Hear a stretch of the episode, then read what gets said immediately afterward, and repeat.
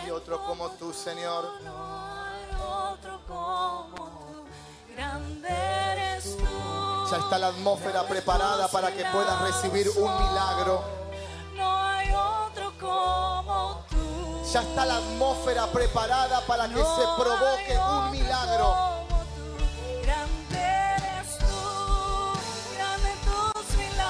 Donde está tu enfermedad ahora va a ser sanada por completo.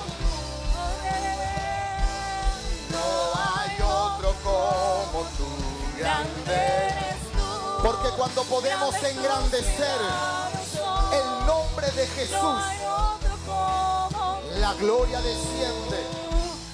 Los milagros ocurren. Grande eres tú, Señor. Desatamos milagros en esta mañana. Todo cuerpo enfermo será libre. Será libre. Echamos todo espíritu inmundo fuera de este lugar. Le damos lugar a la presencia del Espíritu Santo para que obre con poder. En el nombre de Jesús. Amén. Amén. ¿Cuántos dicen amén en esta mañana poderosa? ¿Cuántos lo creen? Saluda a la persona que está a tu lado y decirle, prepárate, porque la mesa está preparada para sanar tu vida. Gloria a Dios, podés tomar tu asiento. Qué bendición esta mañana. Ayer fue un día extraordinario. Hoy va a ser un día, ya es un día poderoso porque Dios sigue haciendo milagros. Amén. Estaba disfrutando recién de los testimonios y digo, qué hermoso. Tuvimos que decirle a la pastora Paola que ponga seis testimonios porque la cantidad de testimonios es extraordinario. Y tenemos un programa, un, orden en la reunión, pero hermano, estoy feliz de la cantidad de testimonios porque eso habla de lo que dice el libro de Hechos, de ser testigos, ser testigos del poder de Dios. ¿eh? Estaba en una reunión hace unos meses para atrás, en una iglesia, en una oficina, el cual no, están acostum- no estaban acostumbrados a que se cuente testimonio en todas las reuniones. Y nosotros estamos, hermano, súper acostumbrados de disfrutar de la manifestación de lo que Dios hace en cada persona y en cada reunión. Eso es que la gloria de Dios se sigue moviendo con poder. No solamente contamos lo que pasó ayer, sino que también contamos lo que pasa hoy y seguiremos contando hasta que Cristo nos venga a buscar todas las maravillas que Dios, el Padre, el Hijo y el Espíritu Santo sigue haciendo. Amén.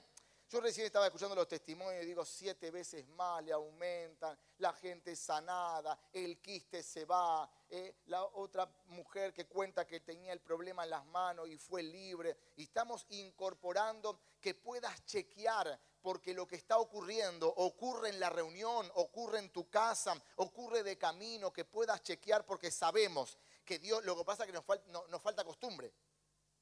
Nos falta costumbre, nos acostumbramos al tumor, nos acostumbramos al bulto, nos acostumbramos a la deformación y no nos damos cuenta cuando el impacto de Dios llega, uno no se da cuenta y no chequea y se va a la casa, pero ya se va sin el problema.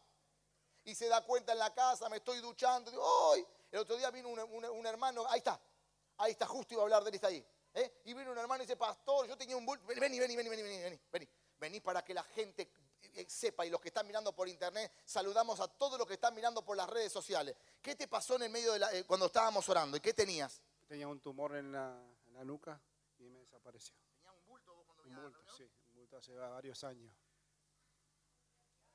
Y con la gloria de Dios se me fue todo. Desapareció en medio de la administración. Gloria a Dios. Acá, en el cuello. El poder de Dios sigue obrando con poder. Sigue obrando con poder. No me sorprende porque teníamos también a otra hermana nuestra, ¿cuánto la conocen? A Mirta. Vino con un tumor acá en el pecho, acá, acá arriba. En la reunión. Fue libre, quedó el color rojo. Bajó, se fue, desapareció. Porque nosotros creemos en el poder de Dios. No es el hombre, no es la mujer, es el Espíritu Santo que sigue obrando con poder. Porque dice que Jesús estaba en la tierra, obró con poder, estuvo acá, los discípulos aprendieron de Jesús y se movieron bajo la unción. Pero Jesús le dijo, yo me tengo que ir muchachos, no puedo estar mucho tiempo con ustedes, yo vuelvo al Padre, vuelvo al trono, me está esperando el reino, pero no los voy a dejar solos, les voy a dejar al Espíritu Santo. Y es el Espíritu Santo el que está con nosotros todos los días, y es el que obra con poder. Amén. Estábamos disfrutando de los testimonios. Yo cuando vi a, este varón que no sabía que era el papá de Andrea, y cuando le metió la mano hasta por acá, hermano, y la abrazaba, y yo digo, le tengo que agarrar a, a Martín, le tengo que dar charla para que no lo vea, que no vea esto, digo yo. Yo me, me preocupé, hermano. Le dije al pastor Fernando, mirá cómo la agarra, mirá cuando dijo, es mi papá. Respiré hondo, hermano. Respiré hondo. La cazó de la cintura, hermano, y yo digo, ¡ay Dios! Digo, ¿qué tema le puedo sacar a Martín para que no vea en este momento? Gloria al Señor. Qué bendición, hermano, que estás be- bendecido. Quiero contarte que este año que pasó solamente hablamos de prosperidad para los Guay Corneta. Solamente hablamos de prosperidad una sola vez en las primicias del 2019. Y llega un momento que ya no vamos a necesitar hablar de prosperidad. La persona habla. Los resultados hablan. Los milagros hablan. Todo habla. Aunque no hablemos explícitamente, todo va a hablar. Yo le decía a mi esposa, fíjate que la iglesia cambió. La iglesia está linda, los pastores están lindos, la iglesia está linda, la congregación está linda, la gente viene vestida linda. ¿Por qué motivo? Porque venimos a una fiesta. Venimos a la fiesta del Señor y cómo me presentaré delante de Él con lo mejor que tenga. ¿Cuántos dicen amén? Entonces los milagros están ocurriendo, la prosperidad está ocurriendo, pero ahí hablan de prosperidad. No, no hablamos de prosperidad. La Biblia habla sola, los resultados hablan sola, la prosperidad en la gente habla sola. Siete veces más le aumentan a la gente que entra a un lugar que puede experimentar el poder de Dios. ¿Cuántos dicen amén? Gloria a Dios. El testimonio que escuchamos de las primicias. Vamos a ir escuchando más testimonio a lo largo de este mes. Y luego nos estamos preparando para lo que va a ser la fiesta de las primicias del 2020. Porque estamos creyendo que para los que lo entienden y lo reciben, la gloria de Dios se suelta.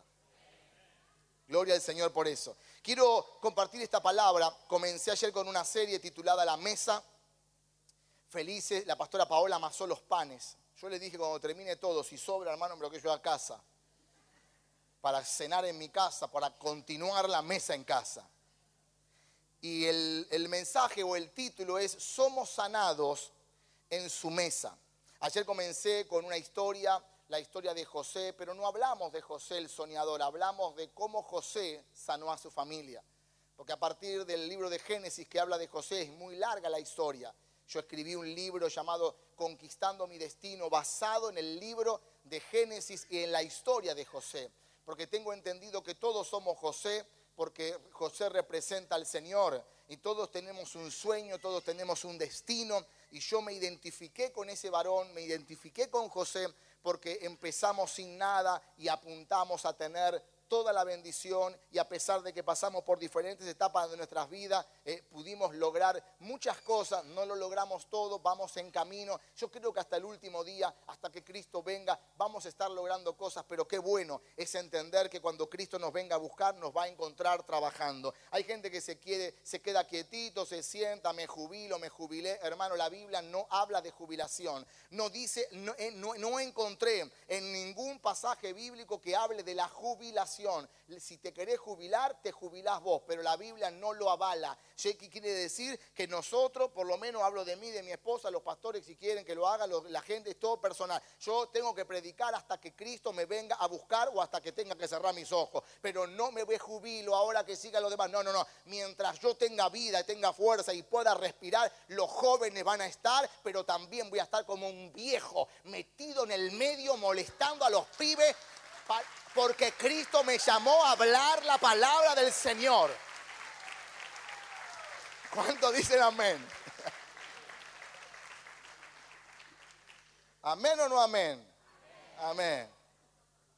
Estuve, estuve hablando sobre Génesis 37 ayer. Quiero hablarte en este día sobre Segunda de Samuel, capítulo 4, verso 4.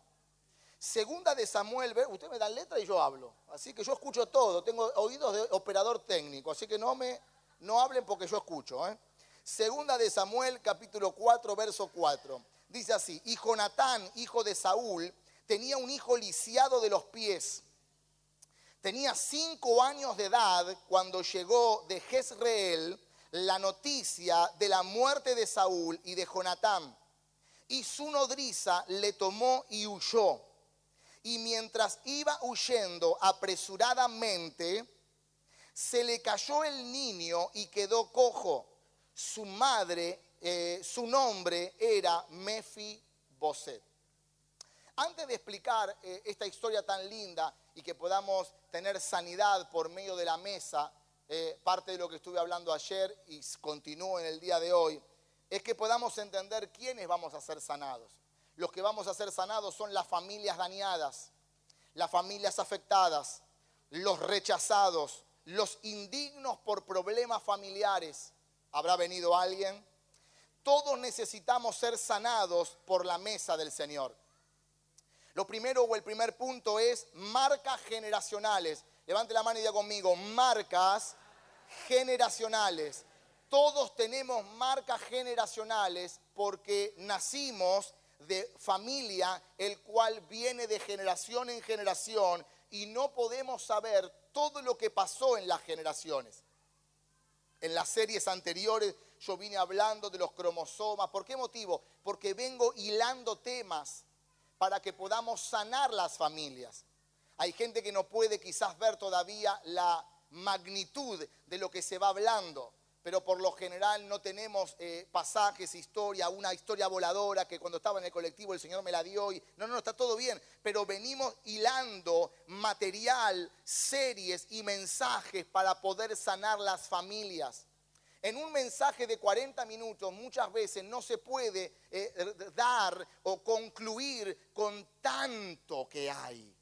Por eso Dios me, habló hace muchos años de poder hablar por medio de series, un mensaje que enganche con el otro, porque con un mensaje y con otro mensaje y con otro mensaje y con una serie y con otra serie, las familias pueden ser sanadas los que van siguiendo las series, los que pueden venir a las reuniones, los que están mirando por las redes sociales, que es mucha la gente. Si un día viene abrimos la iglesia, la reunión, y no hay nadie en la congregación, que eso jamás pasó y creemos que jamás va a pasar porque cada vez es más la cantidad que viene. Yo quiero decirte algo, la prédica será igual porque ponemos el, plano directo y le predicamos a miles y a miles y a miles y a miles que ven de todas partes del mundo. Hoy la iglesia no son las cuatro paredes, hoy la iglesia se abrió al mundo entero.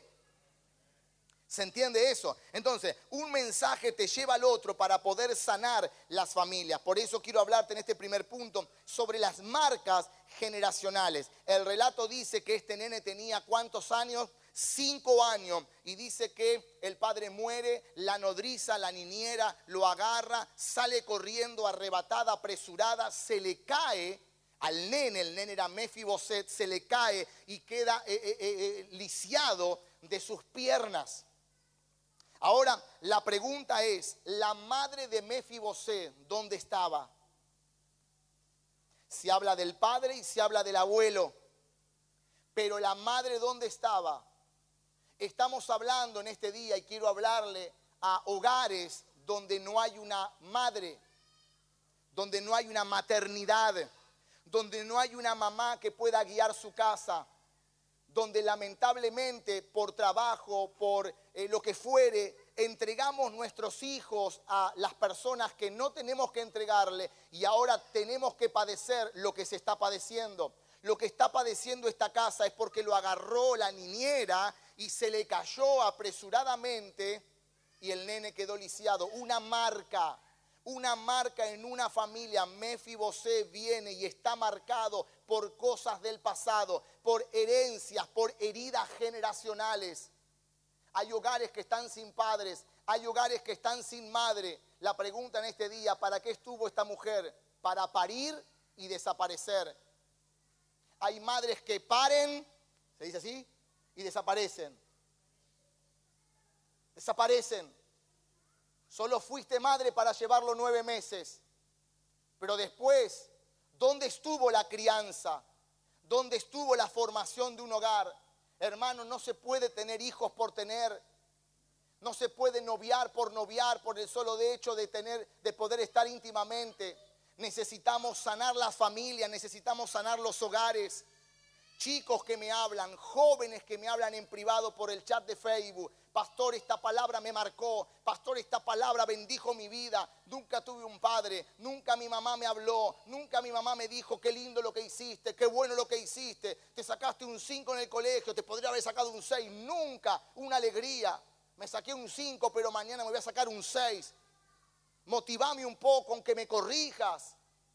La mujer estaba en el mismo acto de adulterio y Jesús que la podía condenar, nadie la podía condenar porque todos habían pecado, pero este Jesús tan poderoso que la podría haber condenado, no la condenó, pero la corrigió. Le dijo, mujer, ¿dónde están los que te condenan? Ni yo te condeno, ahora te digo, vete, pero ya no peques más. Necesitamos padres que puedan corregir, necesitamos padres que sean presentes, que estén en algún momento del día. Pastor, tengo que trabajar, sí, pero si estás trabajando más del horario, estás haciendo las cosas mal.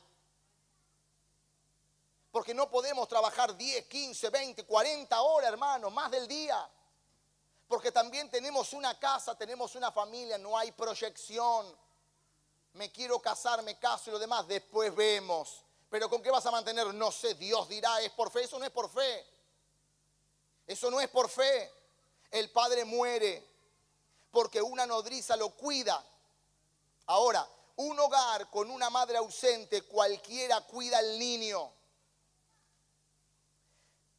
Mi mamá, mi madre no, me, me, me quiso, mi padre también, pero después me dejaron necesitamos ordenar los valores familiares para que la mesa, la mesa habla de familia, para que la mesa me pueda sanar, para que la mesa, la cena del Señor me pueda librar. ¿Cuánto me están entendiendo? Ahora, el, el, abuelo, un rey desobediente, el padre se muere, el abuelo, un rey desobediente, buscando eh, en el ocultismo, buscando en la hechicería, ¿Qué familia tenía Mefibosé? ¿Qué herencias tenía Mefibosé? Y hoy nos estamos viendo nosotros y decimos, uy, ¿por qué me pasa esto? ¿Investigaste a tu abuelo? ¿Investigaste a tu mamá? ¿Dónde estuvo tu mamá? ¿Dónde estuvo tu abuelo? En la hechicería. ¿Cómo estuvo el abuelo de Mefibosé, Saúl? Mucha vergüenza familiar en la vida de Mefibosé. Ese varón queda lisiado de sus piernas, estudiando un poquito al cojo, al rengo. ¿Qué puedo ver? Que esa persona camina renga, torcida toda la vida. Y es lo que vemos hoy en día, personas que no se pueden enderezar, personas que tienen una, una vida torcida. Se casan, se separan, se casa de vuelta, se vuelve a separar, se vuelve a casar de vuelta, se le muere, se casa de vuelta, se le muere la otra una vida torcida porque no pudo ver de dónde venía la herencia, de dónde venía la condena y no lo pudo ver y lo repite. Mefibosé después de ser huérfano quedó como un niño inestable. Hoy vemos hombres y mujeres inestables, no se arriesgan, no toman decisiones, están inestables en su vida inestables en el matrimonio, inestables en el noviazgo, inestables en la prosperidad, inestable con sus hijos, hoy lo reto, mañana lo abrazo. No, no, no, no, hay una inestabilidad. ¿Por qué motivo? Porque la herencia, lo que venís atravesando, es una herencia que no nadie la cortó. Para poder arrancarla y hacer mesa, representa a la gente que no puede caminar segura. Hay una inseguridad. Pero hoy la mesa del Señor te va a sanar. Hoy la mesa del Señor te va a librar. Hay pan y hay vino, el cuerpo de Cristo. La sangre del Cordero te tiene que librar. Hoy estamos atravesando hogares de, hogares de chicos huérfanos con padres vivos. ¿Eh? Hogares de chicos huérfanos con padres vivos. Si no te llamo, no me llamás. Si no te invito, no me invitas tiene que haber alguien que rompa la estructura, que rompa las mentalidades, que rompa la maldición del pasado y diga, yo fui un inseguro hasta ahora. Te está hablando un inseguro. Yo fui, eh, eh, este, tiene que haber alguien que diga, la inestabilidad tiene que ser cortada. Te está hablando un inestable. Tiene que haber alguien que diga, Toda la vida me maltrataron, me gritaron y me dijeron que no lo iba a poder lograr. Te está hablando alguien que le dijeron que no lo iba a poder lograr, pero tuvo que haber alguien, una palabra que diga, que me ministre, que me bendiga para ahora poder ministrar con autoridad. Tiene que llegar un día en que diga se terminó. Si no me bendecís, Dios me bendijo. Si no hablas bien de mí, la palabra habla bien de mí. Y cuando alguien se levanta en fe, ¿qué pasa? La inestabilidad se termina, la inseguridad se termina y ahora vas al frente como un caballo y nada te detiene, nada te frena. ¿Por qué motivo? Porque la mesa te sana. Tiene que haber una mesa que sane hombres y mujeres que tengan ganas de ir al frente. Habrá venido en este domingo gente que tenga ganas de ir al frente. Habrá conectado a alguien en las redes sociales que tenga ganas de ir al frente y que nada lo pare. ¿Cuántos dicen amén? Hombres y mujeres que toda la vida fueron estables. Hoy día la, orfandad de padres vi, hay, hay orfandad de padres vivos. No hagas eso con tus hijos. Ya no lo puedo cortar, pastor. Ya no lo puedo parar esto, pastor con mis padres no lo puedo. Y hablo, hablo, la, habla la voz del hijo ahora. Ya no puedo hacer nada por mis hijos, eh, por mis padres, pastor. Ya no puedo hacer nada. Hacelo vos por vos. Y por los hijos que vas a tener. Ya padecimos mucho. Ya atravesamos muchas consecuencias. Ahora tiene que levantarse alguien, alguien que diga, esta palabra me tiene que cambiar. Esta palabra está entrando en mis huesos para cambiar mi vida. Diga conmigo, gente huérfana, con padres vivos, lápidas en los hogares, silencios en los hogares. En un cementerio, ¿qué es lo que hay? Silencio. Silencio. Vos entrás a un, a un, a un eh, cementerio y si gritas un poquito, de la lápida de enfrente te dicen, como si el muerto escuchara.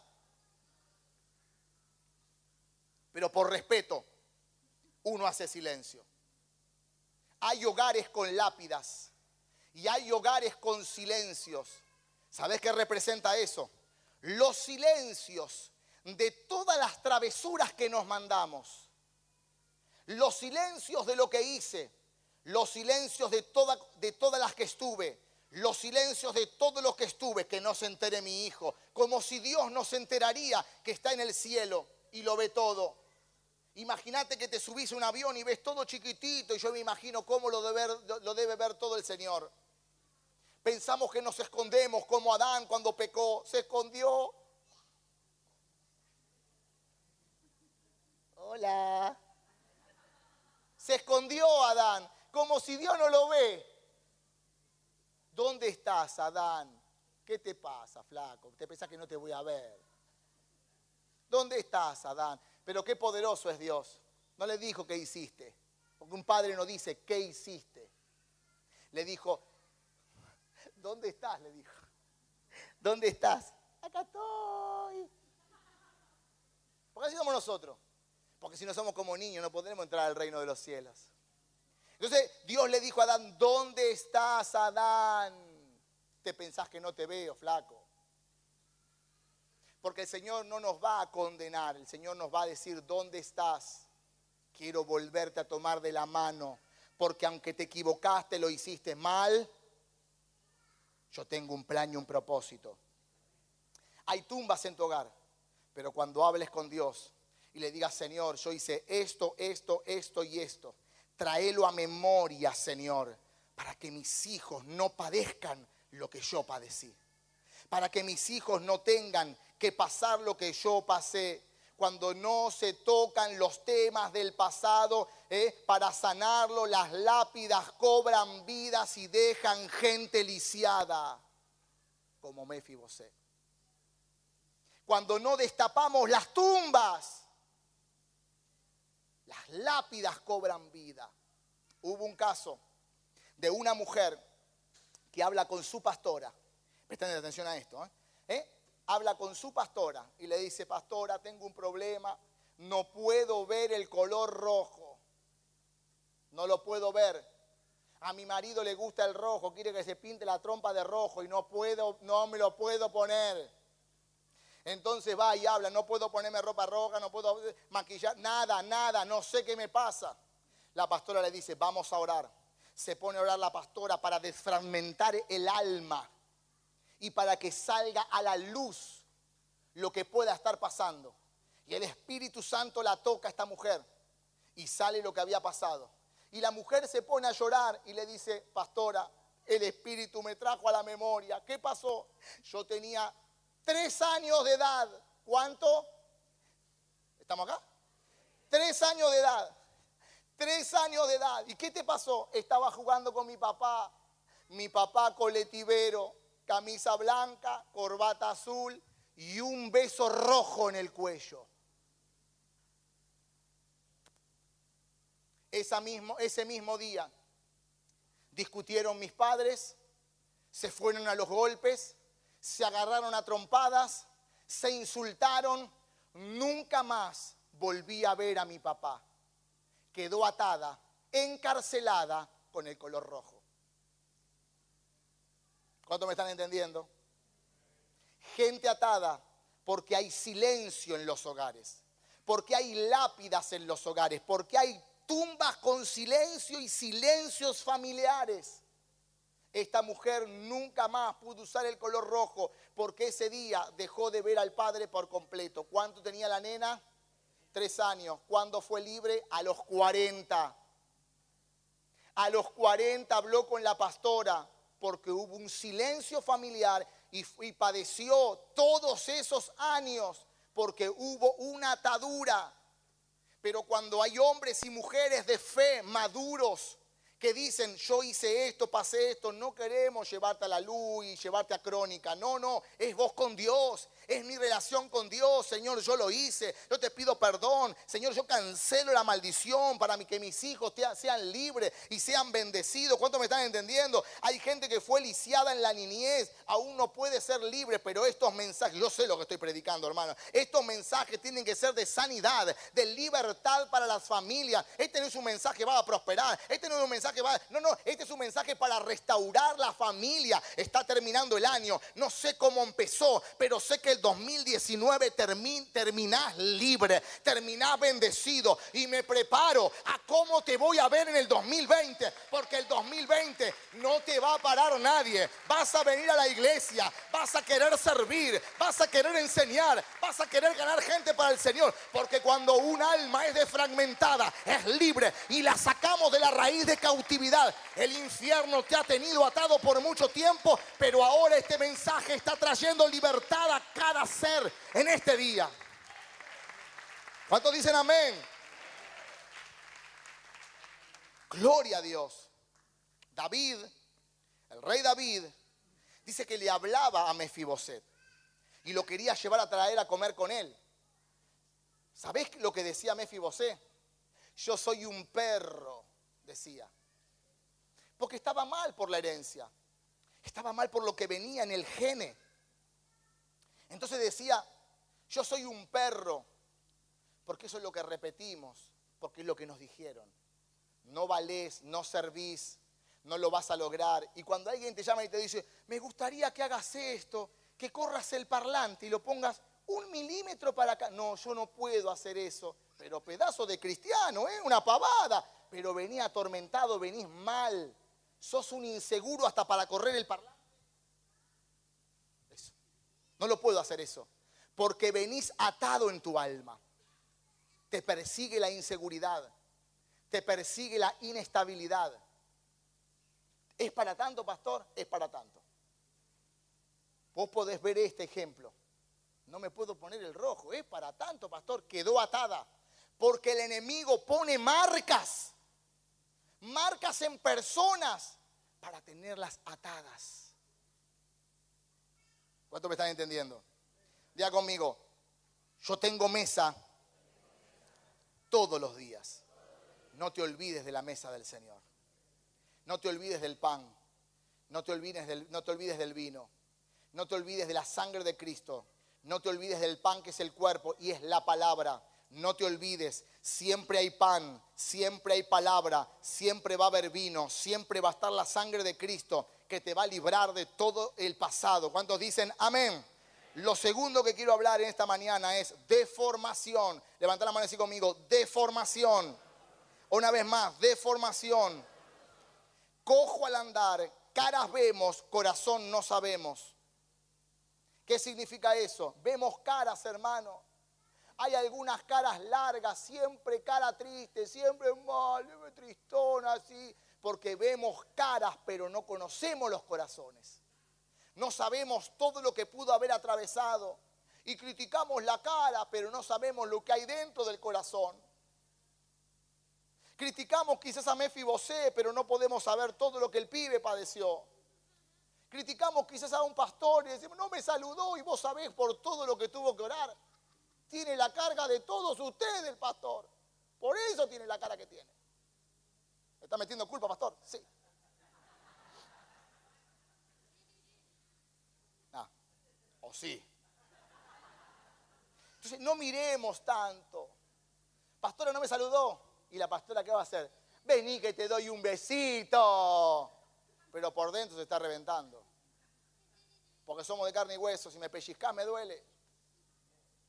Entonces necesitamos entender, hermano, que hay cosas que hay que cancelar. Hay gente que vemos triste todo el tiempo. Eh, eh, es triste, pero repetimos patrones y ataduras del pasado. Mefibosé tenía un hijo. ¿Cómo se llamaba la madre de Mefibosé? Tampoco lo dice. Porque como tampoco sabemos cómo se llamaba la madre, la esposa de, Mefibos, de, Jonatán, tampoco sabemos porque se repiten los patrones. Como te mostré ayer, todos los patrones, cómo se fueron repitiendo. No se sabe, no se sabe cómo se llama la esposa. No se sabe. ¿Cuánto me están entendiendo? Dice el texto, el hijo de Mefibosé se llamaba Micaías, creo que es. Mica, Micaías, bueno, Mica para los amigos, pero no se sabe cómo se llama la madre, pero el hijo sí. Porque se repiten los patrones hasta que haya alguien que quiera presentar mesa, que quiera hacer mesa. Yo hace un par de meses que estoy evaluando hacer una mesa para sanar algunas cosas. Y no es esta, es la que viene. ¿Se entiende? Cuando Dios te trae a la mesa es para enderezar las cojeras con las que estás viviendo. Caminás derecho, pero por dentro estás torcido. Así le dijo Jesús a los fariseos. Sepulcros branqueados, le dijo. Por fuera se ven muy, muy bien, pero por dentro tienen olor a muerte. Están podridos. Porque hay gente que camina muy derechita, pero por dentro tiene tumbas, tiene secretos. Y como dijo mi esposa ayer, cuando te, el primero que inventó la, el, el, DVR, hermano, hoy estamos celebrando las cámaras, vemos las cámaras, yo miro acá y miro mi casa, sí, lo celebro, pero el primero que inventó el DVR es el cielo. Porque dijo, cuando todo termine, te voy a pasar la película de tu vida. Va a agarrar el DVR, Dios de cada uno, y va a decir, estuviste con esta, con esta, con esta, con esta, con esta, con esta, con esta, con este, con este, con este, te choreaste esto, esto, esto, criticaste. Ahí me voy a enterar de todos los que me criticaron y lo taparon. No zafás de esa, ¿eh? No zafás de esa. ¿Cómo me gusta Dios, hermano? Y yo también, hermano, me vamos, este, hiciste esto, esto, esto. Yo no me salvo tampoco. Todos, hermano, vamos a, pasar por el DBR de Dios. Qué poderoso, hermano. Eh, la Biblia es tremenda. Hoy vemos padres cojos criando hijos cojos. Hijos torcidos, porque el padre fue torcido. Te sorprendes porque tu hijo hace lo que hace y vos fuiste peor. Y no lo cortaste. Cortalo para que tus nietos tengan bendición. Voy a avanzar. ¿Querés un poquito más? Con ese amén, hermano. A la gente de internet que me está mirando con el café con leche desde la cama. ¿Querés un poquito más? Ahí va. Vamos todavía. Primera de Samuel, capítulo 16, verso 11. Dice así. Entonces dijo Samuel a Isaí, ¿son estos todos tus hijos? Y él respondió, queda aún el menor que apacienta las ovejas. Y dijo Samuel a Isaí, envía por él, porque no nos sentaremos a la mesa hasta que él venga aquí. Mesa de vuelta, decir conmigo, mesa. No nos vamos a sentar a la mesa acá están pidiendo, le, eh, le, están pidiendo todos los hijos a un padre, porque Dios dice, me voy a hacer de un rey, me quiero proveer de un rey. Y lo manda el profeta a hablarle a Isaías, al padre, y le dice, quiero levantar un rey. Pero acá vemos un padre presentando a todos sus hijos, pero escondiendo la ovejita negra. ¿Te sentiste ovejita negra alguna vez? ¿Te sentiste que nunca dan un crédito por vos? ¿Te sentiste? Pero así yo me sentí, un ganso me sentí más de una vez. ¿eh? Donde presentan a todo el mundo, vos haces las cosas bien. Vos tenés tu vida en santidad, ordenás tu casa, tenés problemas, corregí a tus hijos, arma todo, pero nunca llegás. Nunca llegás a la estatura. Nunca llegás. Ahí está este padre presentando a todos los hijos y escondiendo al que él no quiere, escondiendo al que no le quiere dar un crédito, escondiendo al único que está trabajando, cuidando las ovejas del Padre. Fuiste obediente, fuiste activo siempre, estás trabajando con las ovejas de papito, te las estás cuidando para que el lobo no venga, pero el viejo no lo ve. ¿Te sentiste así alguna vez? Y ahí vemos a un profeta, el profeta hermano que no la pegaba en una profecía. El profeta que no le pegó en, a todos los pibes. Hermano, e, e, será este, será este, será este, será este. Bueno, será este. Si que no le pegaste con 40, a alguno le tiene que dar. ¿O no? Ahí probamos los, profetas, hermano. Ahí probamos los profetas. No le pegó a uno ese. Mamá, como decía el, Tano, mamá mía, me decían los italianos, mamá mía. ¿eh? No le pegó a uno. ¿Eh? Un padre que lo manda a llamar. Acá vemos que lo tiene que mandar a llamar de prepo. Si tenés uno más, si está en el campo, tráelo porque no nos sentaremos a la mesa. Quiero hablarle a los padres que maltrataron hijos, que lo excluyeron y que fueron la ovejita negra. Quiero decirte algo, ese fue el elegido por Dios y no habrá mesa hasta que lo traigas. No nos sentaremos a la mesa hasta que venga el que Dios eligió. Yo vengo a decirte que te eligió Dios, te eligió Dios y si te eligió Dios, prepárate porque pasará uno, dos, tres, cuatro, cinco, seis, cuarenta hasta que llegue el elegido por Dios. Fuiste elegido, fuiste elegido, fuiste elegido, fuiste elegido y no habrá mesa. No habrá mesa. Ahora la pregunta es, ¿para qué está la mesa? ¿Para qué puso una mesa? ¿Está el profeta?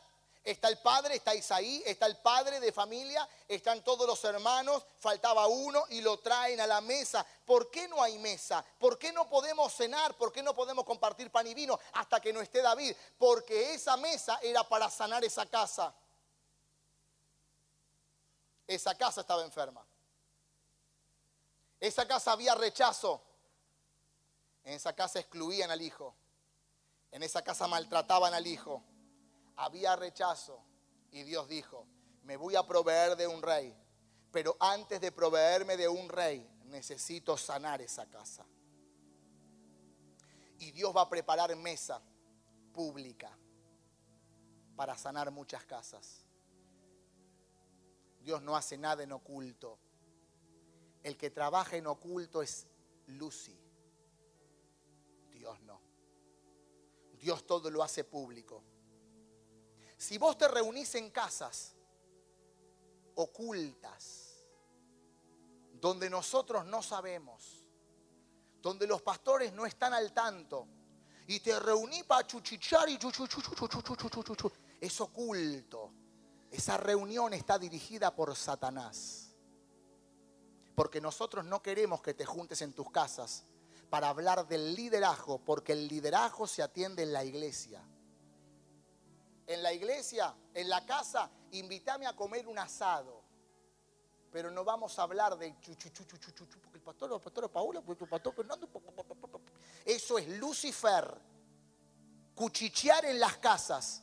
Yo lo aprendí hace muchos años, hermano, cuando estudié liderazgo, bachiller en liderazgo, con título y todo. Cuando alguien tiene un problema dentro de la iglesia, yo no te puedo invitar a mi casa a resolverlo. Yo te tengo que invitar a la oficina de la iglesia para resolver los problemas de la iglesia. No, pero yo lo invité a, mi casa porque en la iglesia no tenemos tiempo. Hacete el tiempo, viejo. Porque los problemas, si vos tenés, ¿quién trabaja en oficina? ¿Vos trabajás en una oficina? Tenés un jefe, vos trabajás en una, bueno, pero vos sos el dueño de tu oficina. Si vos tenés, por ejemplo, vos sos el, dueño de la oficina, ¿verdad? Y vos tenés empleados. Si vos tenés un empleado, ¿lo llevas a tu casa al empleado a resolver el problema? Lo resuelve en la oficina de la empresa. ¿Vos sos empleada? ¿El, el dueño te lleva a tu casa? ¿A la casa de él? Porque los problemas de la oficina se resuelven en la oficina. Y los problemas familiares yo los resuelvo con la familia. Y si yo quiero invitarlo a Claudio a mi casa, lo invito a Claudio a casa para que cocine un asado, porque dice que cocina muy bien, pero no le voy a hablar de las cosas de la iglesia. Aunque podamos compartir de la palabra, no del pastor Claudio, no de los pastores, porque los problemas de la iglesia se resuelven en la iglesia, los problemas familiares se resuelven en la familia. ¿Cuánto me están entendiendo? Entonces el profeta llega a la casa, no fue al campo a buscarlo a David. ¿Por qué no fue al campo? ¿Para qué hizo el episodio? ¿Para qué hizo la escena? ¿Será este Dios? No, este no es. No mire esa apariencia. Menos mal que tenemos a Dios, hermano, porque si no, no mire esa apariencia. ¿Será este? Ya no hablaba el profeta.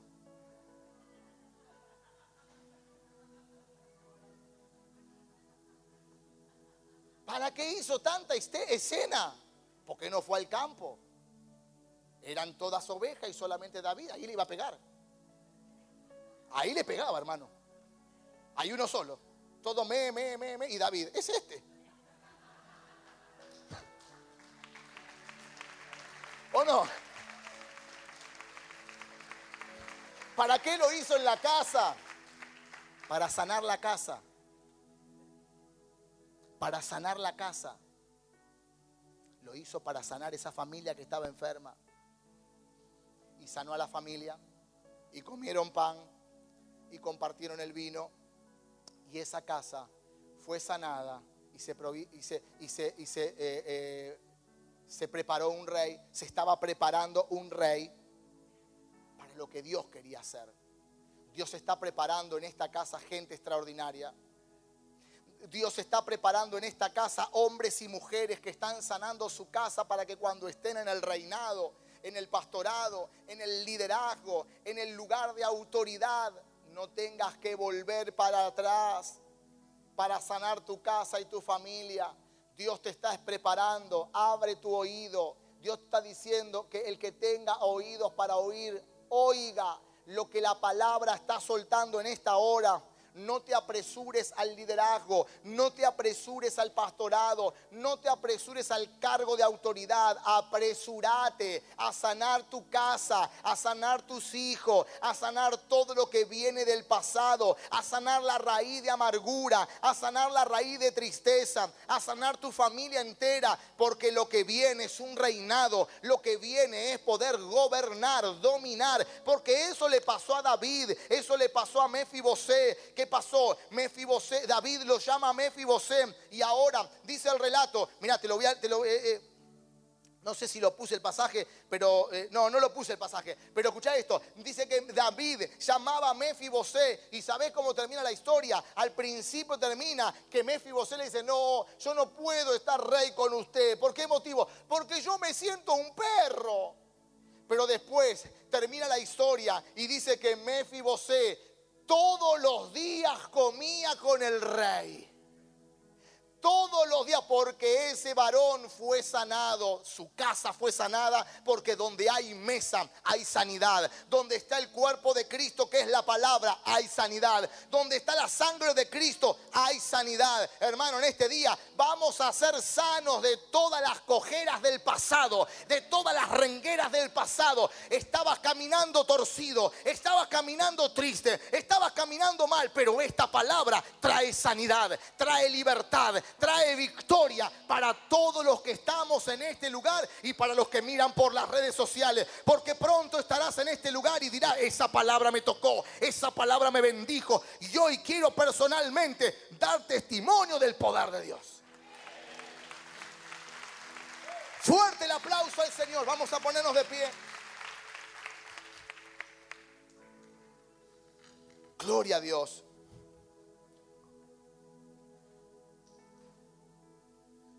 Hay rechazos en las familias, pero son sanados en el día de hoy. David fue concebido en pecado. David se crió siendo un rechazado, un despreciado. Por eso lo mandaban al, fondo, con las ovejas. Porque era rechazado por la familia. David representa a los hijos que, se, que nacieron en pecado. David representa a los hijos que fueron rechazados, a las personas que fueron rechazadas. David representa a esa clase de personas. Pero David fue sanado. Y viene de la genealogía de Jesús. Y Dios lo usó.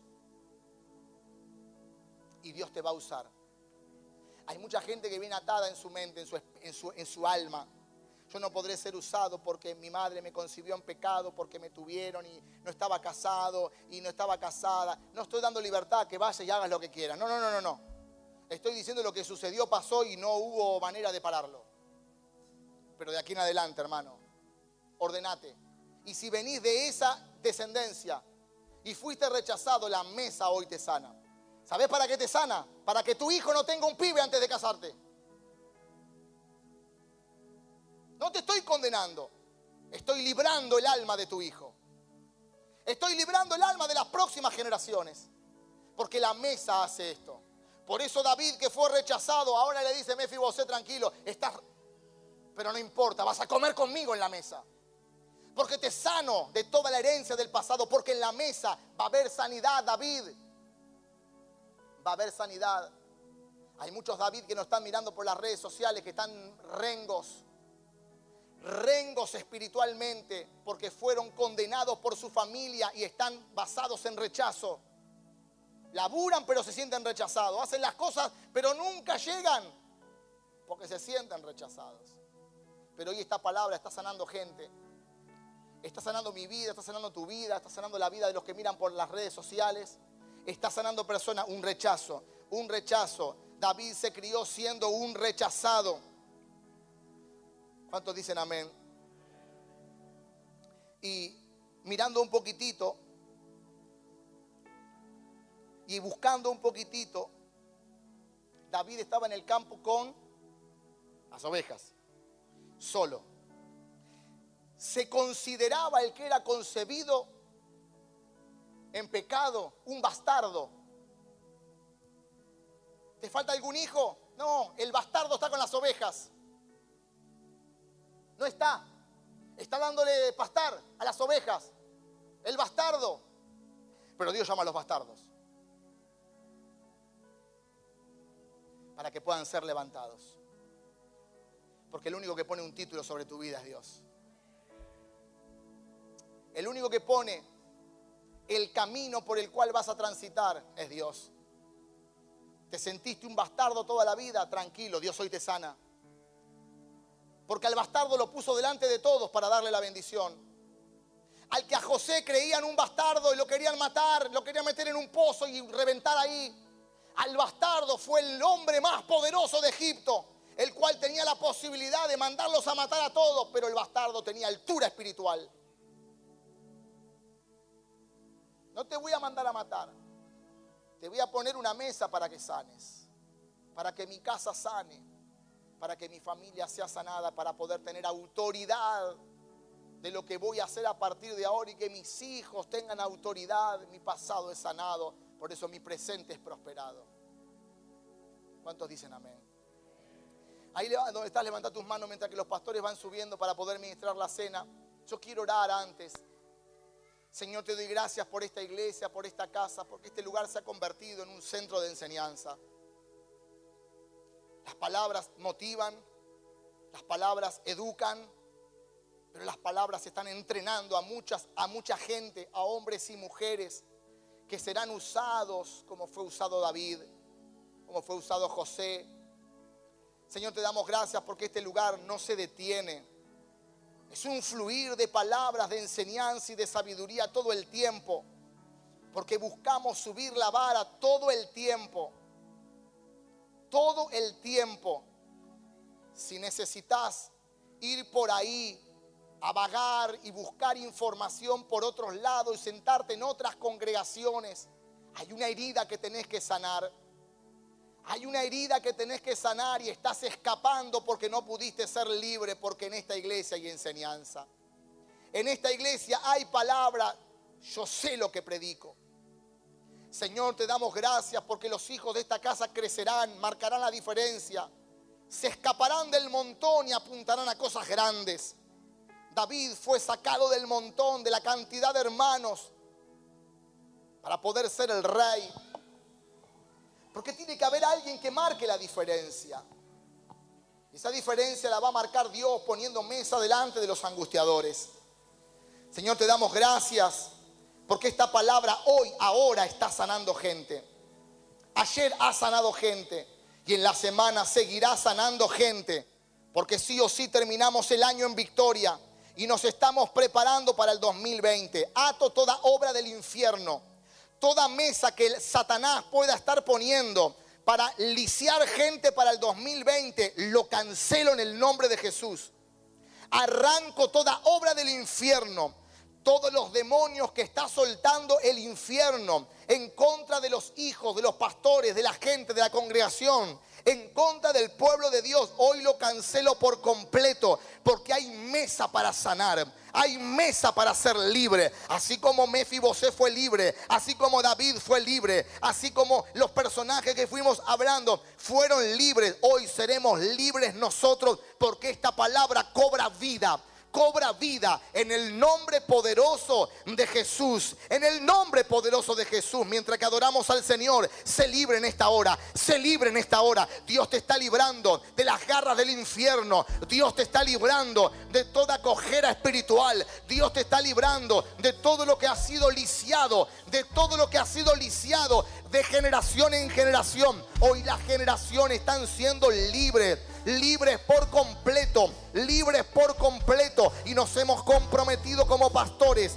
como gente del reino, nos hemos comprometido a hacerte libre, a ser libre hombres y mujeres, niños, adultos, ancianos, para que puedan ser libres por el poder de Dios, libres por el poder de Dios. Hay gente que hoy va a ser liberada por el poder de Dios. Libre, libre de toda atadura del pasado. Espíritu Santo, trae a memoria como has traído memoria en esta mujer. Y fue libre para poder usar el color rojo. Libre, libre, libre por la sangre del cordero. Porque hay poder en la sangre de Jesús. Esa sangre sigue fluyendo en el día de hoy. Esa sangre sigue fluyendo en el día de hoy. Es la sangre más pura. Es la sangre más digna. Es la sangre más extraordinaria. La sangre del Cordero. Derramada en la cruz del Calvario. Oh Rey. Libra en esta hora a toda persona atada, esclava. Líbralos ahora. Arrancamos de raíz toda generación ha sido atada por el pasado. Ha sido atada, pero ahora será desatada. En el nombre de Jesús. En el nombre de Jesús. Las enfermedades generacionales ahora se secan. La violencia generacional ahora se termina. El adulterio y la pornografía generacional ahora se termina. La adicción generacional ahora se termina. Lo secamos por el poder del cielo. Todo maltrato de padres a hijos ahora se sana por el poder del cielo. Ahora se sana por el poder del cielo. Porque hay un frente pastoral está derribando argumentos satánicos. Hay gente que está siendo libre en esta hora. Libre en esta hora. Todo espíritu inmundo sale por el poder del cielo. No podés entrar a esta casa y irte como viniste. Sos libre, sos libre, sos libre, sos libre. En el nombre de Jesús. Sos libre en el nombre de Jesús. Porque hay poder en la sangre. Hay poder en la sangre. Hay poder en la sangre. Oh rey. Se cataráis. Oh revere cataráis. Oh ribiri quitaráis. Roacoa soarara baracataráis. Ahora en el nombre de Jesús. En el nombre de Jesús. En el nombre de Jesús. Hay libertad, hay libertad, hay libertad. Hay libertad. Todo espíritu inmundo se va. Se va. Le ordenamos ahora que se vaya. En el nombre de Jesús. Te expulsamos, diablo de los cuerpos. Todo tormento de generación se va ahora por el poder del cielo.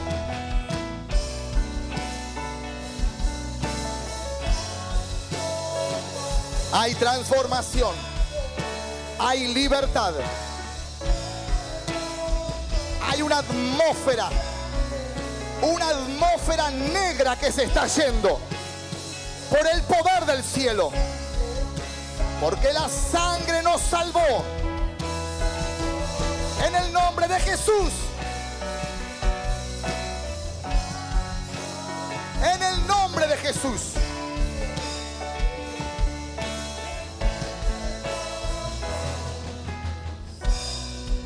Hay libertad en tu vida.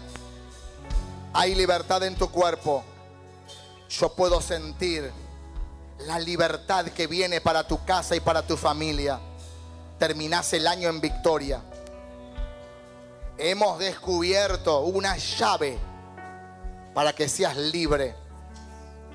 Hemos descubierto una llave para que seas libre por completo.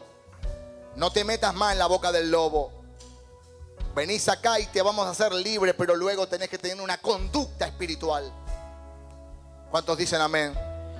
Por eso de esta manera vamos a compartir el pan y vamos a compartir la, la copa. Vamos a hacerlo juntos, pero antes de compartir vamos a orar. Y queremos orar por el pan, por el vino y poder cenar todos juntos. Te damos gracias, Señor, en este día, porque sabemos que el pan representa la palabra de Dios. Sabemos que cuando vos querés restaurar a alguien, usas el pan, usas la mesa.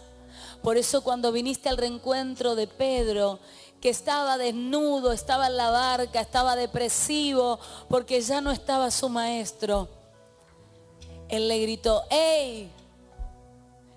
¿Pescaron algo? Y Pedro dice, ¿qué pasa? Yo esa voz la conozco. Tiren la red a la derecha.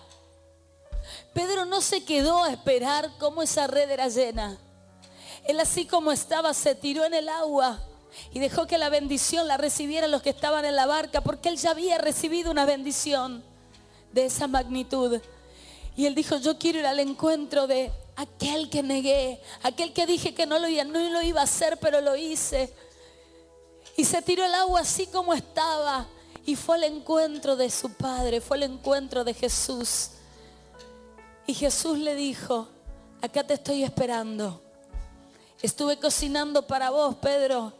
Yo me imagino a Jesús mirando a Pedro en depresión, en angustia, en derrota, en desesperación. sintiendo un Pedro defraudado porque había defraudado. Y volvió a la condición en la que él estaba, pero aún peor. Pero Jesús dijo, antes de llamarlo, voy a prepararle una mesa. Voy a prepararle algo de comer. Porque necesito sentarme a la mesa con Pedro y restaurar sus emociones. Restaurar el amor que hay entre él y yo. Por eso le dijo, Pedro, ¿me amas? Tú lo sabes, Señor. No podía decírselo porque ya le había fallado, tenía temor de decir la palabra te amo. Hay gente en este lugar que nunca dijo la palabra te amo porque quizás nunca recibiste un te amo. Y Jesús le vuelve a preguntar, Pedro, ¿me amas? Tú lo sabes, Señor. Y por tercera vez le vuelve a decir, Pedro, ¿me amas? Sí, Señor, te amo. No me atreví a decírtela las dos veces anteriores porque necesitaba restaurarme por dentro, pero ahora que estoy restaurado te digo, te amo Señor, porque me estabas esperando con la mesa para restaurarme.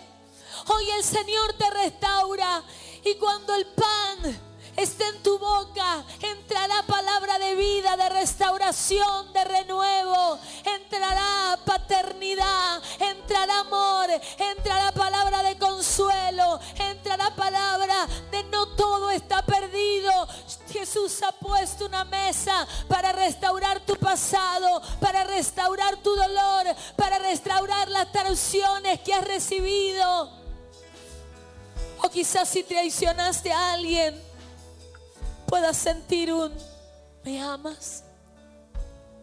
¿Me amas? Porque aunque me has traicionado, te amo. Eso lo sentí muchas veces en mi vida. Y me sentí tan identificada con la palabra que hoy soltó mi esposo, el pastor. Y lo honro como pastor. Porque siempre me dijeron que era la oveja negra de la familia. Porque mis padres me concibieron en adulterio. Y también me hice esa pregunta, ¿Dios me usará algún día? Porque vengo de, de una familia, como dijo mi esposo, de secretos, de tumbas, ¿Será que Dios algún día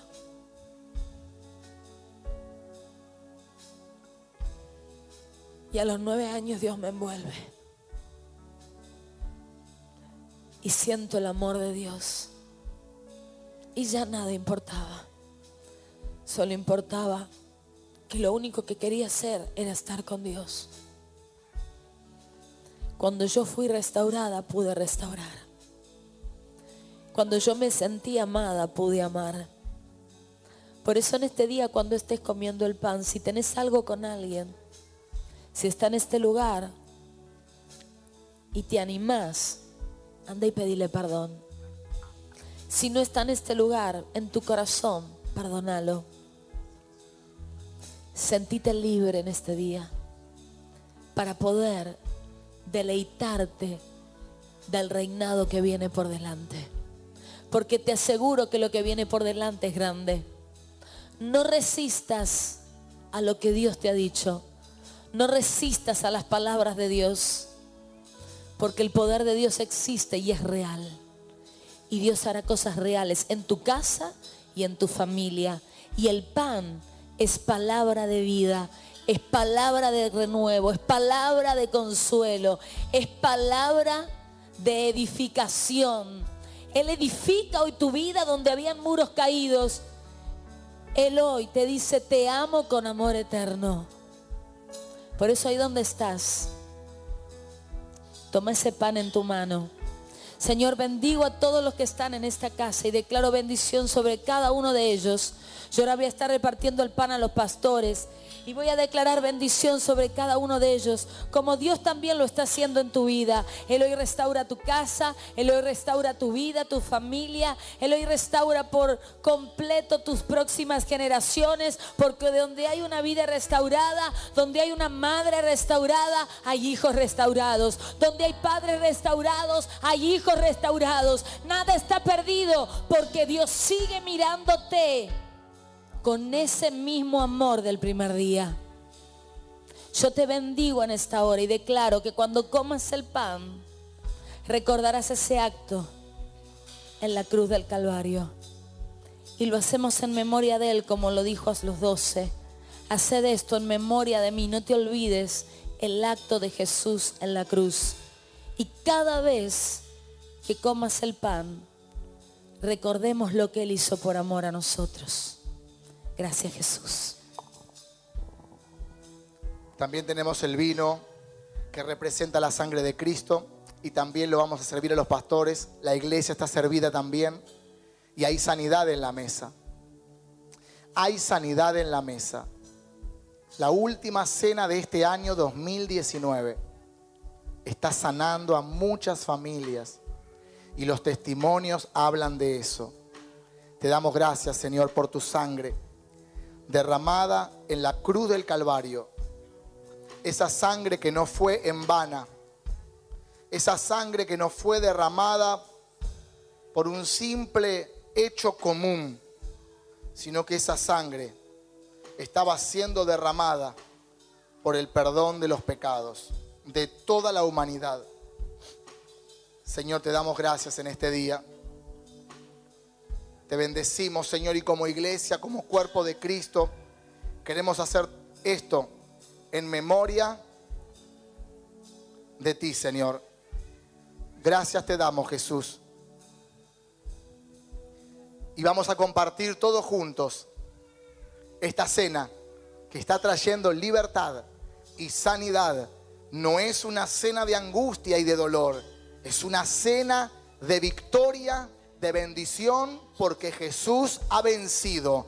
Y si Jesús venció, vencemos nosotros también. Y dice la Biblia que somos más que vencedores. Hoy estamos haciendo esto en memoria de los milagros, en memoria de la sanidad, en memoria de la restauración familiar, en memoria de la victoria de Jesús en la cruz del Calvario. Por eso lo hacemos todos juntos en este día y exaltamos el nombre de Jesús. Exaltamos el nombre de Jesús. Compartimos todos juntos.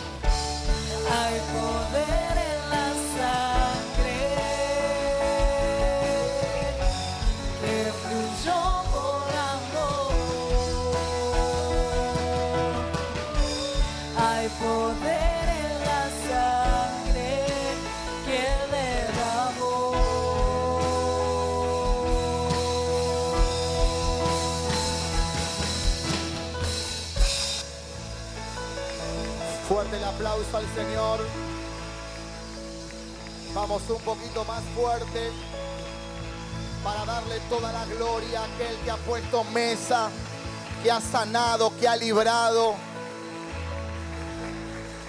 Gloria a Dios. Gloria a Dios. Nos vamos bendecidos. Estamos terminando este año en victoria. Comenzamos con muchos renuevos, con muchas cosas lindas para el 2020.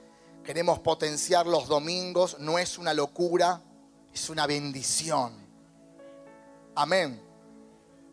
Porque le estamos dando lugar a que gente pueda venir en diferentes reuniones, diferentes horarios. Nosotros estamos acá para bendecir. ¿Se entiende? Amén. Así que te bendecimos. Si escuchás por ahí, es una locura, dos reuniones. Fuera, fuera, fuera, Lucy, fuera. Yo te habilito, hermano. Yo te habilito a que le digas Lucy fuera. Porque la Biblia me habilita que cuando Jesús iba a ir a la cruz y Pedro le dijo, recalculando, recalculando, ahí, ahí nació la gallega del GPS. Recalculando, recalculando, le dijo, apártate de mí, Satanás todo lo que sea para proyecto, para progreso, para avance de la iglesia, jamás el Señor va a estar desconforme. Amén. Nos vamos bendecidos. Incorporar en venir siempre con alguna persona amiga, con alguna persona nueva que pueda conocer de Jesús. Nos vemos el martes, nos vemos el fin de semana. Nos estamos viniendo con todo, hermano. Así que prepárate porque terminás el año más que bendecido. Chao, bendiciones para todos. Buen regreso a sus hogares.